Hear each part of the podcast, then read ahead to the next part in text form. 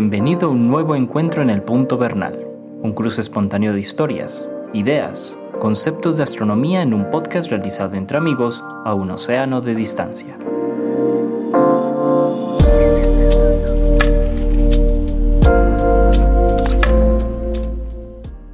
Hola Antonio, ¿cómo estás? Bien, muchas gracias Jorge. ¿Tú te qué tal? Me alegra mucho, mi Antonio, y por estos lares también estamos muy bien, afortunadamente aliviados y con muchas ganas de conversar de astronomía hoy. Exacto, vamos adelante. Vamos para adelante, saludamos a todos los que nos escuchan y les agradecemos pues que estén pendientes del, del programa. Si apenas llegaron por primera vez al programa, recuerden suscribirse en la plataforma de podcast preferida. Este es un, una conversación entre dos amigos a un océano de distancia, como dice el, el, el, afichito. Estamos Antonio Bernal, que está en este momento en España, él está en el Observatorio Fabra, bueno, está en su casa, transmitiendo desde su casa, pero él es divulgador del Observatorio Fabra. Y yo, que estoy en Medellín, Colombia, eh, yo soy profesor de titular del Instituto de Física de la Universidad de Antioquia. Bueno, y la invitación hoy, Antonio, entonces, para que conversemos sobre mm, el año. Estamos cerca a la finalización de un año más. Es correcto, sí, sí, sí. Y como seguramente muchos de nuestros oyentes saben, pues la duración del año o el año como ciclo eh, civil, como ciclo de, de, de, de, división del tiempo, tiene un origen astronómico. Entonces queremos hoy hablar sobre cómo en la antigüedad distintas culturas descubrieron la duración del año. ¿Qué tan fácil es descubrir cuánto dura un año? ¿Han es... sentido ustedes cuánto dura un año o no han sentido? O, o, o, es fácil ver las señales afuera de cuánto dura un año? Ese es entonces un poco lo que vamos a conversar. Y como siempre, Antonio, ponga usted pues las primeras, los primeros pinitos para esta charla. Mira, mmm, yo empezaría hablando de los, de los incas, porque hay unos documentos muy interesantes sobre los incas. ¿Qué nota? Sí, ellos, por, bueno, basta ir a Machu Picchu y allá los, eh, los guías, que son muy buenos, entre otras cosas, entienden y saben y sienten lo que están diciendo, le muestran a uno el famoso Intihuatana que hay en, Machu Picchu, en el centro pues del pueblecito que y le muestran las grietas que hay en la montaña, con la que los incas hacían como alineamiento. Cuando el sol, que se va moviendo, en la, en, si uno lo mira, por ejemplo, todos los días al amanecer, el, hoy sale por un sitio, mañana sale un poco a la izquierda, pasado mañana otro poco a la izquierda, otro poco a la izquierda, hasta que un día para y se devuelve. Entonces ese punto en el que para era un punto de referencia para ellos y entonces alineando el punto por donde sale desde el Intihuatana, hicieron una grieta en la montaña que dicen los guías que es artificial. La guía se ve muy bien que es artificial. Correcto, pero, pero, pero, la, pero es la montaña. Sí, y la montaña lejana. Y ellos hicieron la grieta. Hicieron o sea, no como una grieta en B, en, en, la montaña, que se parece natural, pero los, los guías, porque ir hasta allá es prácticamente imposible, es muy lejos. Es un paseo de varios días. Pero dicen los guías, que yo les creo porque vi que son muy, digamos, muy sabidos, conocen muy bien lo que están diciendo. Qué bien. Y dicen, sí. esas grietas son artificiales. Hay dos. Una, lo que voy a llamar aquí impropiamente, a la izquierda, cuando el sol para a la izquierda. Luego el sol se devuelve y llega hasta otro extremo, más a la derecha, y, se, y ahí para y se devuelve. El sitio donde el sol para eso es lo que quiere decir Intihuatana, el sitio donde el sol se para. Ah, entonces hicieron ¿qué, una... ¿Qué sería entonces? Izquierda, como estamos mirando hacia el oriente, estamos hablando es, del amanecer, lo, lo veían al amanecer. Exactamente, entonces muy hacia el norte. Izquierda, Izquierda sería el norte. Muy exacto. hacia el norte y, y, a derecha es muy hacia el sur, sale muy hacia el sur. Él se mueve, todo eso pues, debido a la inclinación de la, de, de, del eje terrestre. Entonces ellos marcaron y cuando el sol salía de la, de la, de la de la izquierda llegaba hasta el otro lado y se devolvía, cuando volvía a llegar a la izquierda, era un, un año. Allí contaban un año. Y tenían entonces, y claro, obviamente como tenían el ciclo de... El, el, ciclo diurno de todas maneras es el más sencillo de los ciclos astronómicos que, podemos, es, que se sí, pueden sí, registrar. Sí, sí, sí. Aunque tienen duraciones eh, distintas, bueno, duraciones distintas, la, el, el periodo de luz o el periodo de oscuridad, en realidad el tiempo entre un amanecer y el siguiente amanecer, eh, pues es, es más o menos constante. Y entonces eso, eso, lo llamamos días, como quién sabe cómo lo llaman los incas. Entonces lo que tú estás diciendo es, ellos contaban cuántos de esos periodos habían entre el viaje de... De ida y regreso. De ida y regreso, correcto. Exactamente. Ahora, ahí, ahí hay un primer problema. Y es un primer problema que, que, se ha, que, han, que han registrado después los estudiosos del calendario y es eh, el hecho, inclusive con los incas, el hecho de que el solsticio mm, dura varios días.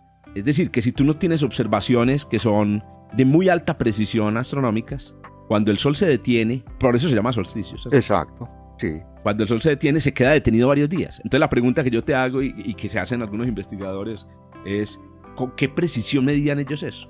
Porque si se detiene, por ejemplo, ocho días el sol, si, si la, si- y ellos no tienen una precisión muy alta, el error debió ser de ocho días. A veces Sí. les debe, le Bueno, debe haber dado un periodo. No es que se 350 y pico. detenga ocho días, sino que es, al final el- la velocidad es tan baja de ese movimiento que prácticamente está detenido.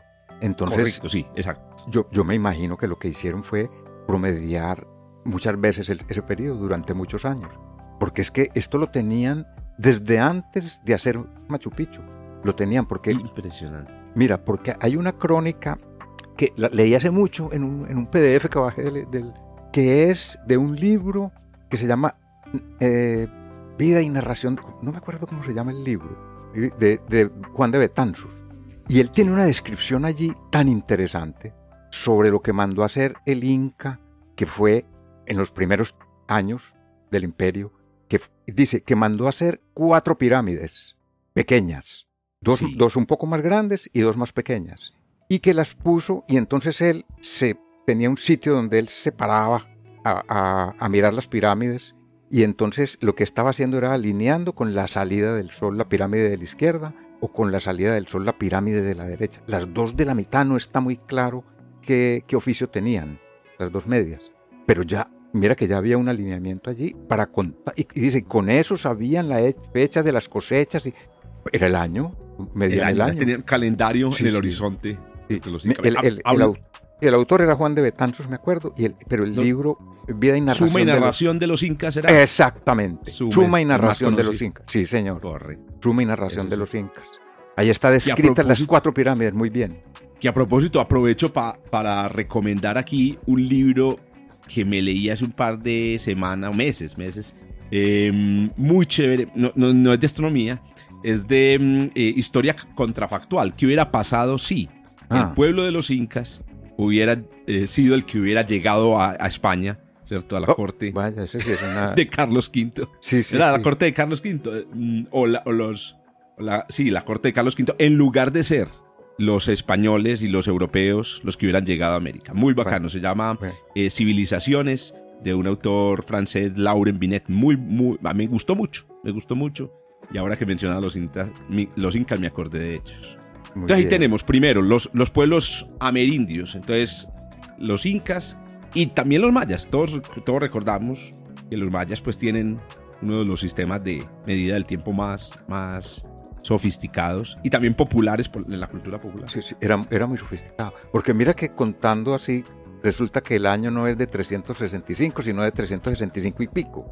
Un poco más de un día, que fue por lo que Julio César hizo el calendario juliano, que era añadir un bisiesto cada cuatro años, un, un día más cada cuatro años. Pues los mayas tenían bisiesto. Bueno, tenían y no tenían. Ellos hacían la misma corrección que hizo Julio César, sin tener bisiesto. O sea, le hicieron más, más inteligente, digo yo. Porque, ¿cómo hacían ellos? Cada año, el año empezaba a una hora distinta. Entonces, por ejemplo, si este año empieza a las 12 de la noche, el 31 de diciembre a las 12 de la noche empieza el año 22. El 23 empezará a las 6 de la mañana. El 24 a las 12 del día y el 25 a las, a las 6, de la, tarde. 6 de la tarde. Y entonces ya el siguiente, a los 4 años, vuelve a empezar a las 12 de la noche. Era- le- añadían 6 horas cada año en lugar de 24 horas cada 4 años.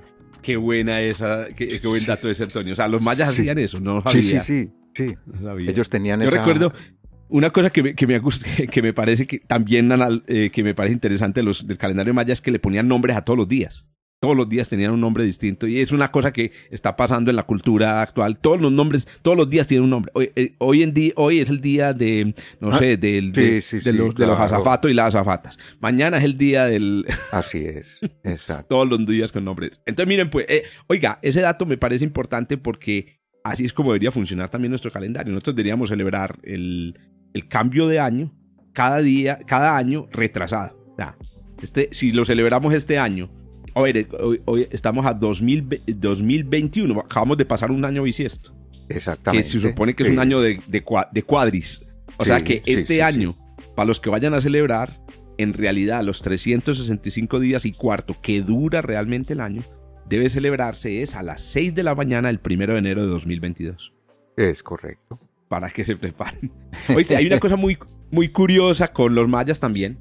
Y bueno, y no, y con la duración del año. 365. A ver, a ver, ¿de dónde viene ese 365? Pues la verdad es un número que resulta obviamente de la relación entre cuánto se demora la Tierra en dar una vuelta alrededor del Sol y cuánto se demora la Tierra en dar una vuelta alrededor de su eje. Esos dos fenómenos astrofísicamente no están relacionados. Tienen orígenes completamente distintos. Una cosa es dónde se formó la Tierra, que termina el año, y otra cosa es lo que hizo que la Tierra rote como rota.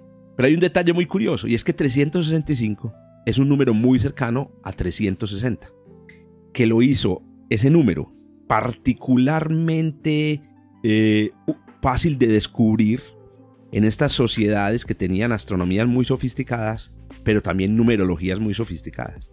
Entonces miren, miren este detalle. 360 es múltiplo de tres números especiales. 10, no diría, pues, sí, un múltiplo de 10. ¿Qué tiene de especial eso? Vamos a ver en un momento. 20. es un múltiplo de 20. 18 veces 20. Y es un múltiplo de 24 o de 12. ¿Cierto? Entonces, esos tres números. ¿Y por qué esos tres números? Entonces, esperemos con el 20 ya que empezamos con la merindio. Los mayas dividían los ciclos de tiempo en 20 partes. Eh, sí, señor.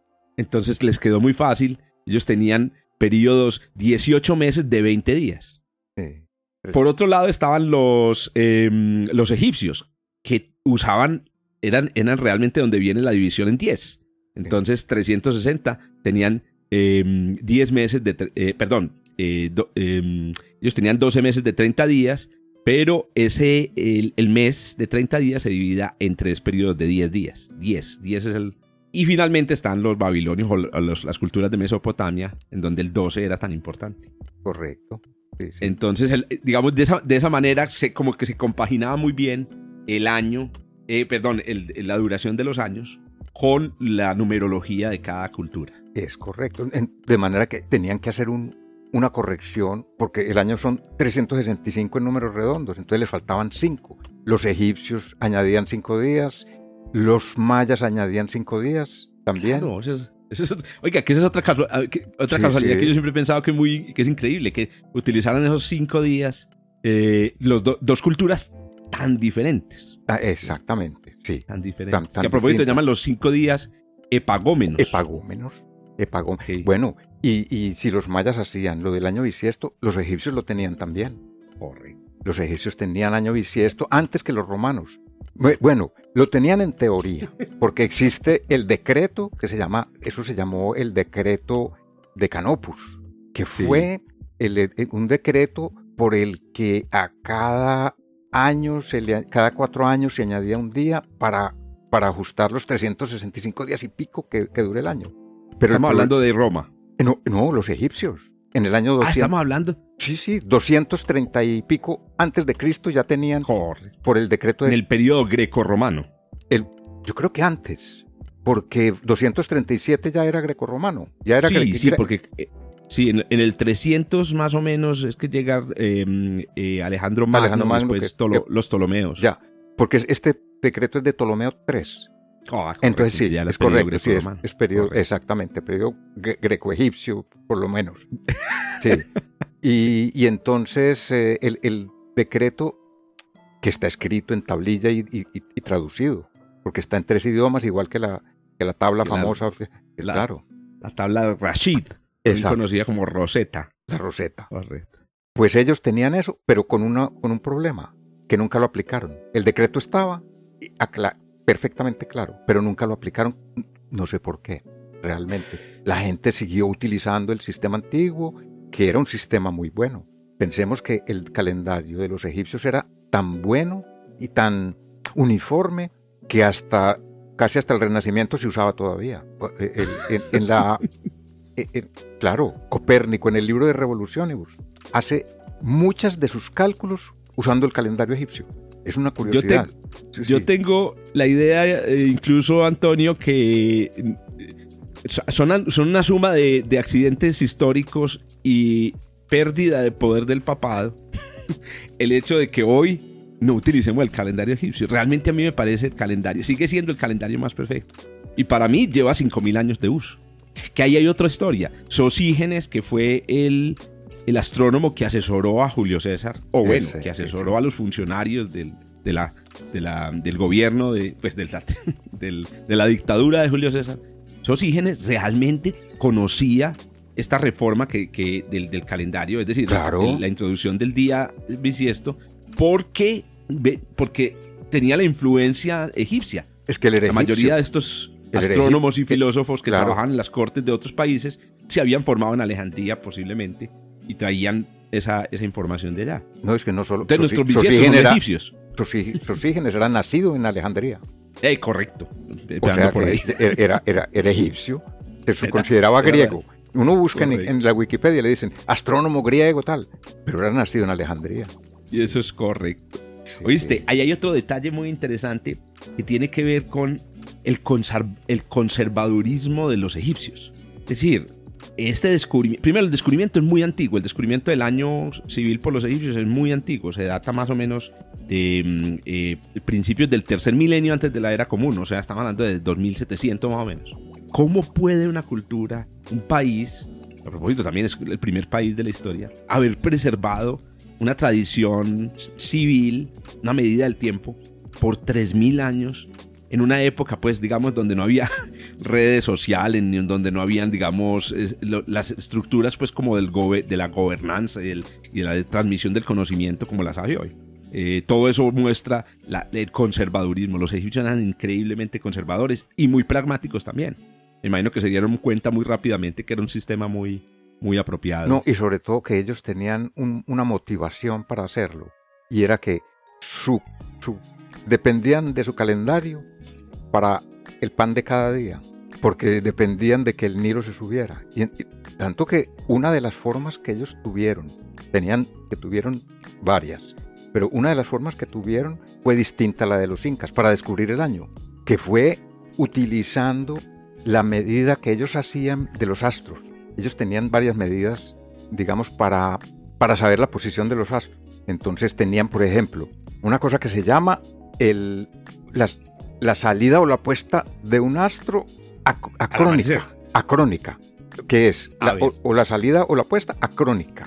Y tenían, tenían varias, tenían otra que se llamaba la cosmológica, bueno, pero tenían otra que se llamaba elíaca, y esas eran las dos principales. Y la acrónica se refería a que un astro tenía salida acrónica cuando salía al mismo tiempo que el Sol. Que esa es la salida helíaca, ¿o no? No, no, la helíaca es distinta. Esta ah, es que sale al mismo tiempo. Lógicamente, la salida muy difícil de acrónica no se puede ver, porque si sale al mismo tiempo que el Sol, pues la estrella no se ve. Entonces utilizaban la helíaca. ¿Cuál era la helíaca?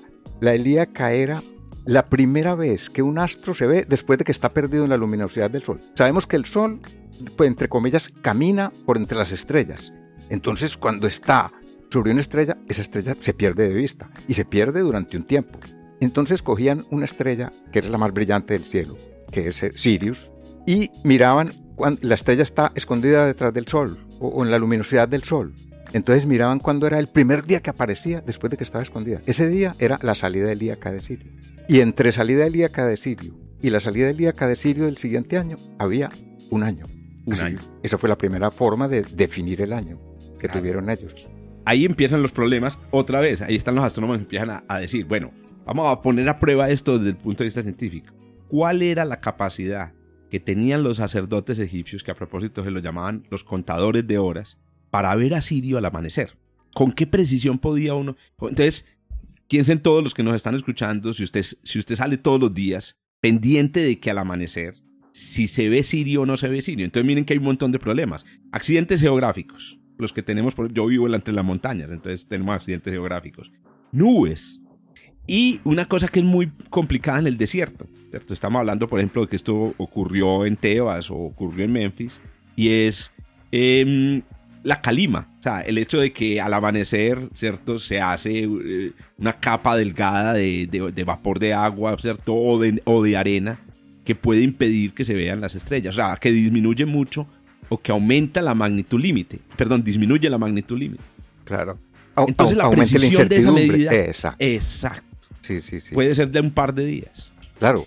Pero si esto lo tuvieron ellos durante mil años. Pero tú, eso tú lo dijiste ahorita, los promedios, eso me gusta. Me imagino que ellos hacían promedios, que ya habían descubierto desde dónde era más fácil verlo. Bueno, me imagino que estaban especializados, tenían astrónomos, así como hoy decimos, un observatorio astronómico en la Amazonia, no sé cómo se le va a ocurrir. Entonces lo hacemos en la montaña, cerca del desierto, etcétera. Que es muy chévere también porque resulta que los, los observatorios astronómicos egipcios eran los mismos templos. Estaban las terrazas de los mismos, de los mismos templos donde vivían los, los sacerdotes. No existe ninguna estructura así como como las que, eh, como las que hemos visto eh, por ahí en, muchas culturas que eran especializadas en la observación. En este caso era el mismo templo. Ven y me acordé de otra cosa.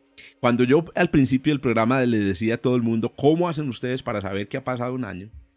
Entonces uno inmediatamente piensa en las estaciones. Al menos para quienes tienen estaciones marcadas, que son las personas que viven más allá del trópico, de los trópicos. Em, eso es fácil. Los egipcios tenían esa suerte y es que aunque en Egipto en principio no hay estaciones tan marcadas, Egipto se extiende más o menos desde el trópico de Capricornio hasta el Mediterráneo, que digamos, eh, perdón, del trópico de Cáncer, perdón, perdón, trópico de Cáncer hasta el Mediterráneo, que ya, pues, es decir, el trópico de Cáncer, es decir, ellos ya están por fuera del trópico. Egipto no es un. Porque una ciudad de muy al sur, que es Asuán, está en el trópico justamente. Está, justo en el, en Exactamente. Sí, sí. Pero ¿qué pasa? Ellos reciben aguas, ellos reciben aguas de ríos que nacen eh, en, el, en el trópico. Y aquí está la clave, y es del hecho de que hay una periodicidad anual muy clara en Egipto que no, se tiene, no tiene que ver ni con el crecimiento de las flores en los, los países nórdicos, ni con las nevadas, no. Y es la, la inundación del, del Nilo. Exacto pero hay unos problemas con la inundación del Nilo. Pues yo creo que todos conocemos esta historia, la inundación. Entonces llega el Nilo y inunda las tierras fértiles de Egipto, ellos tienen que esperar a que pase la inundación, después baja la inundación, entonces pueden empezar a sembrar en el limo que deja el río. Y miren qué sucede, resulta que a Asuán justamente llega la inundación un día. Entonces allá están los sacerdotes que tienen el nilómetro, el nilómetro y dicen, ah, está llegando la inundación, aquí empieza el año. Pero resulta que en Tebas llega ocho días después.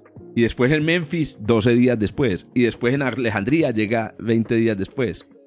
Entonces, hay un detalle muy interesante y es que, ah, y hay otra cosa, y es que hay variabilidad.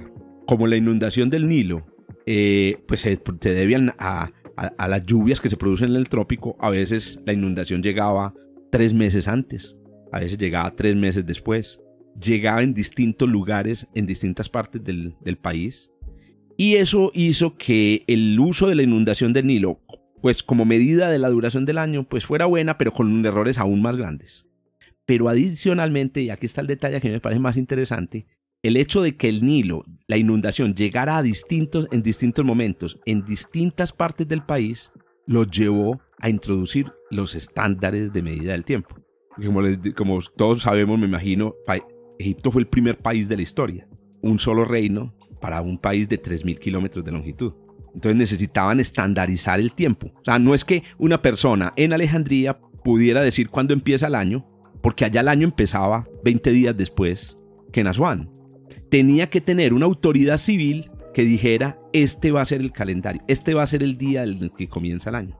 Aunque usted no note cambios, aquí va a comenzar el año es otro detalle que me parece muy interesante pues sobre los que calendarios. Eso lo heredaron las... Bueno, dos cosas. Mira, una. La primera es cómo, cómo liga esto de la, de la crecida del Nilo con la salida del Ilíaca de Sirio. Y es que ellos tenían que la salida del Ilíaca de Sirio les marcaba cuándo iba a empezar a inundarse. qué casualidad además. Sí, sí, sí. La estrella más brillante y la inundación que a propósito se produce por allá en, verano. El, año, el año egipcio empezaba realmente era en, junio. En junio. Junio, julio, exacto. Junio, exacto. Bueno, y la otra cosa que te iba a decir, uf, se me fue. ahora me aparece, no te preocupes. Ahí va apareciendo. Sí, Ah, no, dale, adelante, adelante. No, no, no, yo la pienso. por favor. Ah, mientras, lo, mientras lo piensas. Mira, no, que sí, ya me acordé de qué se trataba. Que eso lo heredaron otras culturas. Entonces, por ejemplo, la, estandarización. La estandarización. Sí, claro, claro. Y, y, como que alguien es el que define. Esto empieza así por ejemplo, los griegos tenían una, eh, una forma de divulgar, o sea, como la, los medios de hoy día, la televisión, ellos que no tenían nada de eso, tenían un sistema que era los parapégmatas. Y los parapégmatas eran unas especies de carteles que hacían en latón. Eso era grabado, grababan ahí. Grabado en latón y lo pegaban en cada ciudad o pueblo, lo ponían en un lugar público. ¿Y qué decía el parapégmata? Decía la salida ilíaca de los astros, si había fiestas, hacían las fiestas, entonces, bueno. Y eso lo heredaron los romanos, y los romanos también lo tenían, tenían los calendarios, y los calendarios eran... Publicados. se publicaban en mármol, los calendarios completos, en los que decía eh, los principales eventos astronómicos, porque eso definía el año, y las fiestas que había y tal cosa. Y un ejemplo extraordinario, pero fuera de serie, de esos calendarios está escrito en verso. ¿A qué nota? Que son los fastos de Ovidio.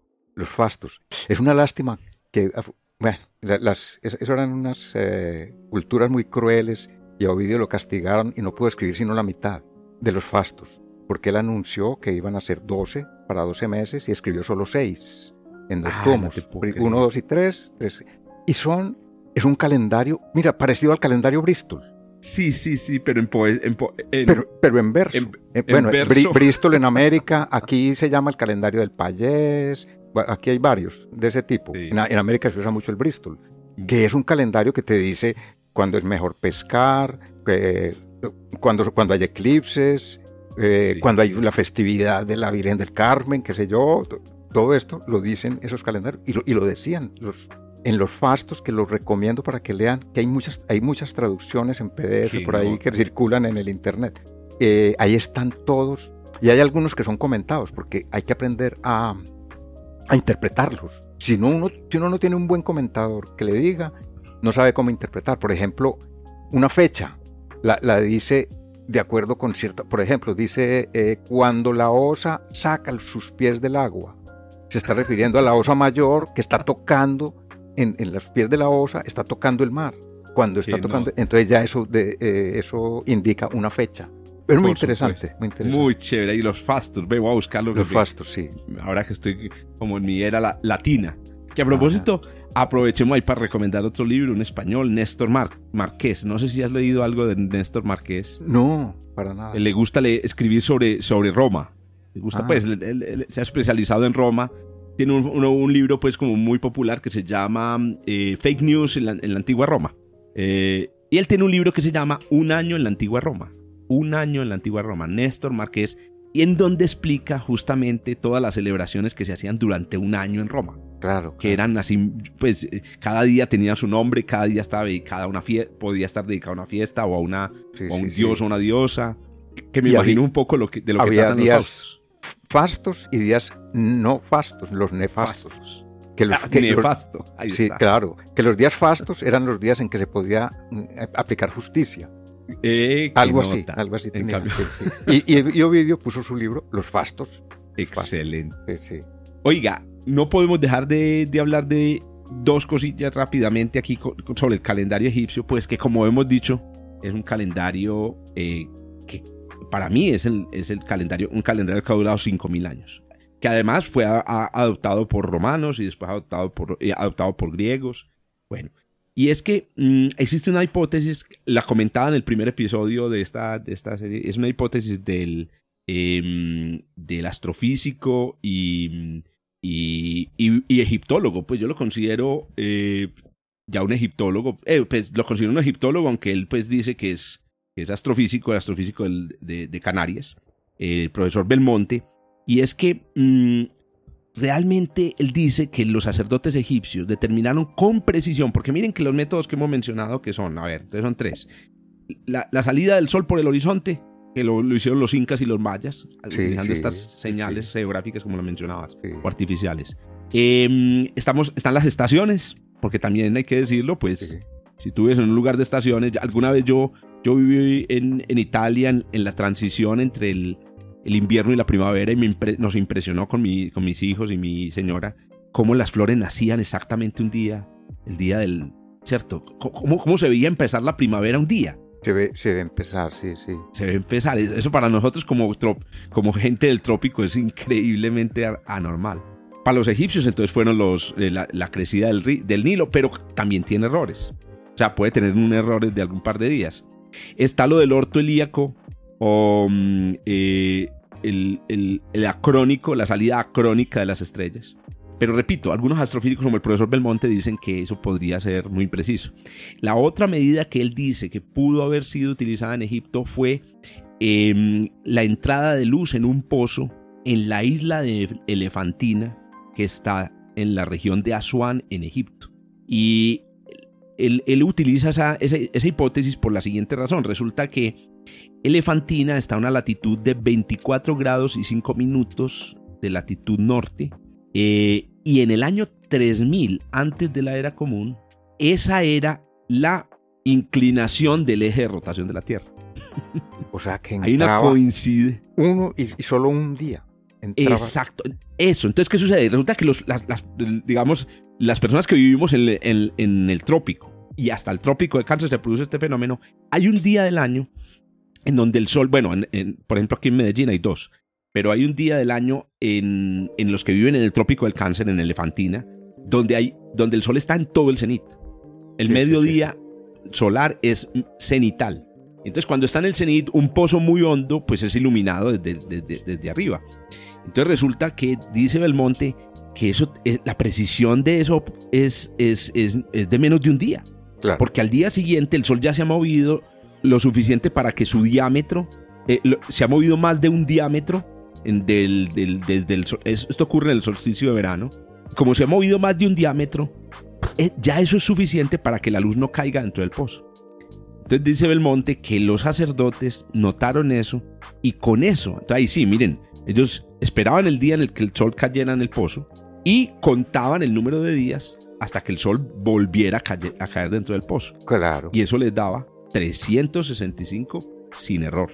Exactamente, ese, es muy interesante. Y eso del pozo sí lo conocían porque mira que en, en, la medición del diámetro terrestre famosa de los alejandrinos se utilizaba también un pozo en Alejandría y una varita vertical en un pozo en Asuán y una varita vertical en Alejandría. Se utilizó ese, esa estrategia del pozo. Que a propósito, eso que ocurrió en el 300 antes de la era común, o sea, ya estamos hablando de Eratóstenes, el, bibliotecario de la... Exacto.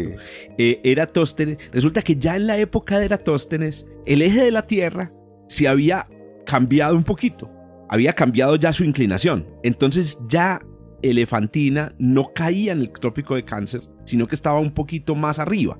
Y entonces dice, dice eh, Belmonte, sin embargo, el movimiento del eje de rotación era de un tercio del disco solar.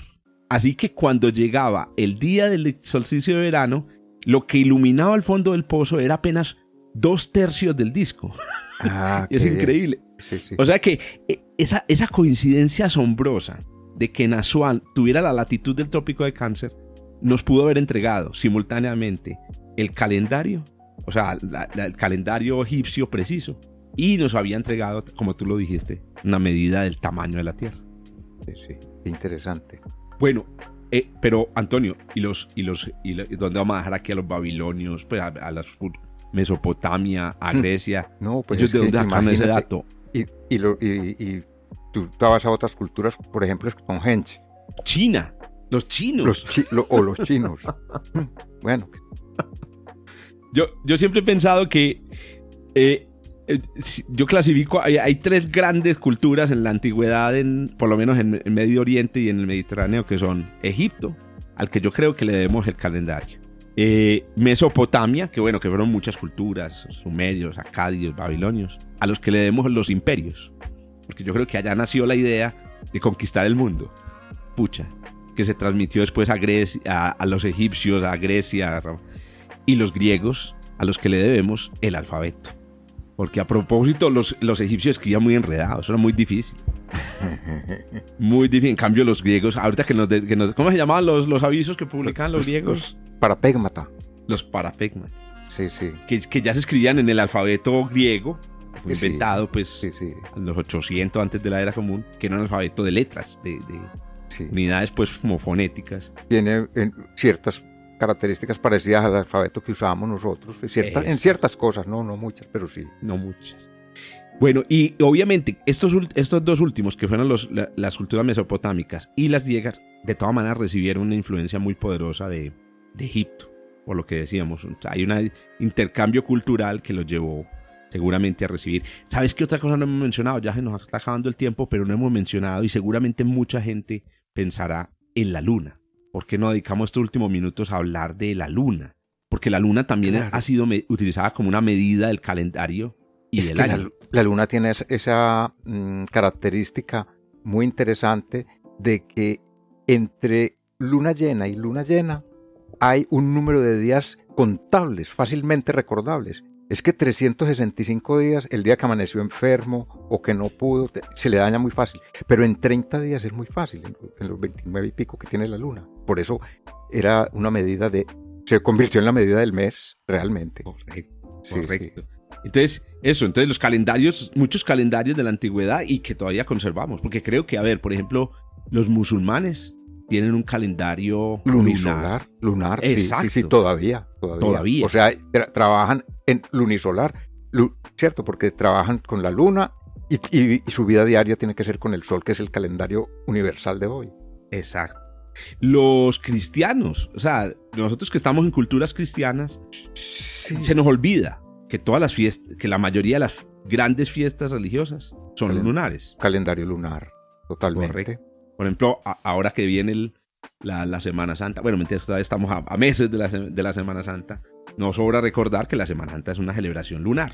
Es decir, Sí, sí, sí. se calcula el- la, Pascua, la Pascua, la Pascua judía en general es una celebración lunar. La primera luna llena después del equinoccio de primavera. Mira que en el mundo moderno vivimos en tres calendarios simultáneos y no nos damos A ver. cuenta. A ver, Uno. El calendario civil de 365 días, es. El otro es el calendario de las fiestas, que es lunar. Sí, Y, es- correcto. y ahí está también, porque eso, en todo el mundo cristiano es el calendario lunar, pues se, tiene con la Semana Santa. Y el otro es un calendario escolar. Las- Eh, los, colegios, los colegios tienen nueve meses y Sí, tienen un señor. calendario que empieza el 8 de enero, por decir alguna cosa, el día 1, y se va hasta no sé qué de noviembre. Y es un calendario distinto. Y, y el resto de los días, vacaciones, así como los otros lo llamaban epagómenos, aquí lo llaman vacaciones. Viste, tenés toda la razón sobre ese último calendario, que además me parece una cosa muy interesante porque es un calendario basado en un fenómeno relativamente moderno, que es la educación. Sí, sí. O sea, la- el hecho de que, de que todos conozcamos ese calendario, o sea, que yo, si, si yo hablo de las vacaciones de primavera, de verano, por ejemplo, yo, en España, ¿cómo funciona? Ustedes, es como lo- el mundo americano, porque yo estoy más cerca de Estados Unidos, allá ustedes en verano salen a, a descansar tres meses. Claro, aquí se... Las universidades empiezan ese en agosto. en Los septiembre. colegios creo que suspenden las clases en, en- a principios de junio, me parece. Sí, Sí, como a principios de junio y empiezan a principios de septiembre. correcto. Que aquí, por ejemplo, muchos de nuestros estudiantes que salen de pregrado de astronomía eh, salen a- en diciembre. Porque aquí en- en, pues tenemos un calendario que es un calendario basado pues como en el año civil. Empezamos en Sí. febrero y terminamos en noviembre. Entonces los estudiantes se gradúan en diciembre y les toca esperar nueve meses para entrar a la universidad en Europa. Claro. Y entonces siempre, eso siempre ha sido eh, medio traumático, porque entonces, o cuando salen de la universidad, ay, me va a presentar, no, ya los- los- la, la convocatoria fue en, en agosto. Pero sí, es, un- es un calendario moderno, porque la educación, hay que decirlo, es un fenómeno completamente moderno. Sí, sí. ¿Oíste? Antes era Antes- particular. Sí. Exacto. Antes de cerrar el tema, entonces, la- el desfase entre el, entre el calendario lunar y, y- y- civil, explíqueme un poco eso, porque, ¿por qué no sé? Porque es que yo siempre he dicho, la luna es la señal más clara del paso del tiempo a, larga, al- a, a plazos mayores que el día. ¿Por qué no basamos el calendario que tenemos solo en la luna?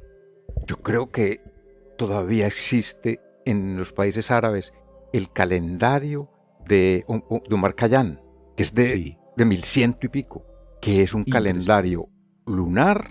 No, no estoy muy seguro, lo estoy diciendo de memoria. Ese, eh, Sí. Es un calendario lunar más preciso que el calendario gregoriano.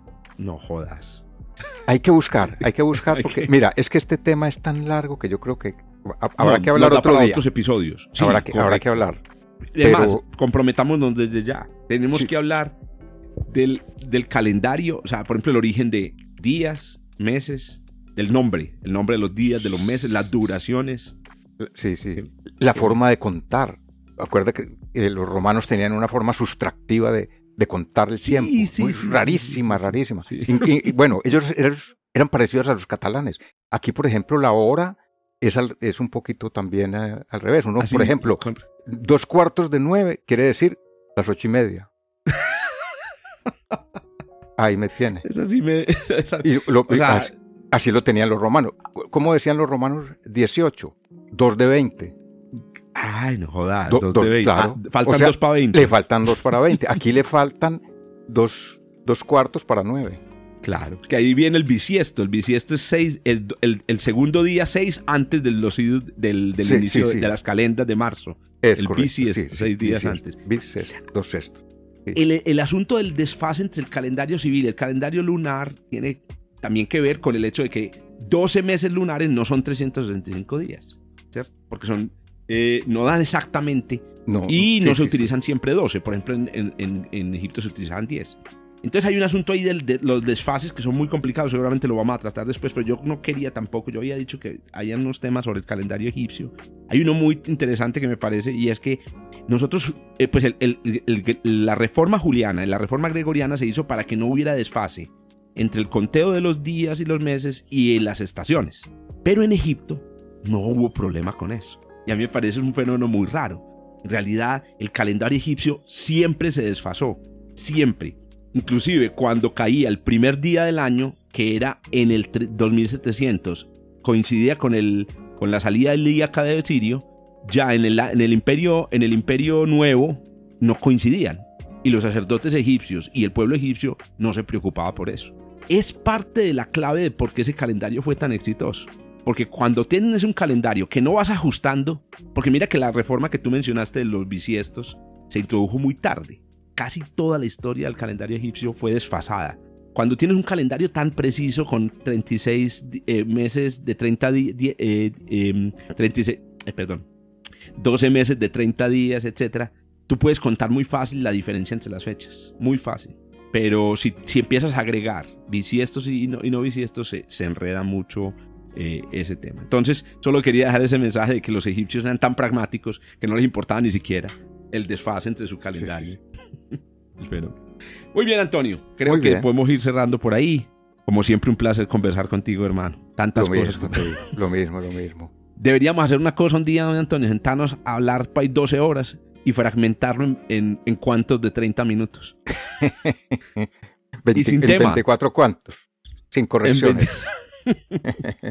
Muy bien. Y a todos los oyentes, los que nos siguen, muchas gracias por escucharnos, por, darle sentido a estas conversaciones. Metías que nuestras conversaciones tienen sentidos per se, pero ustedes pues le dan un, un empujoncito a, esta, a, la motivación que nos hace sentarnos Exacto. Y aquí estaremos dentro de ocho días hablando sobre el tema que sea. Eso. Que lo sepamos. Ah, sí, eso sí. que, podamos, echar carreta por lo menos. que podamos decir alguna cosa buena y creíble. Exacto. Muy bien, hasta la próxima, pues. Chao, Antonio. Bien, hasta luego. Chao.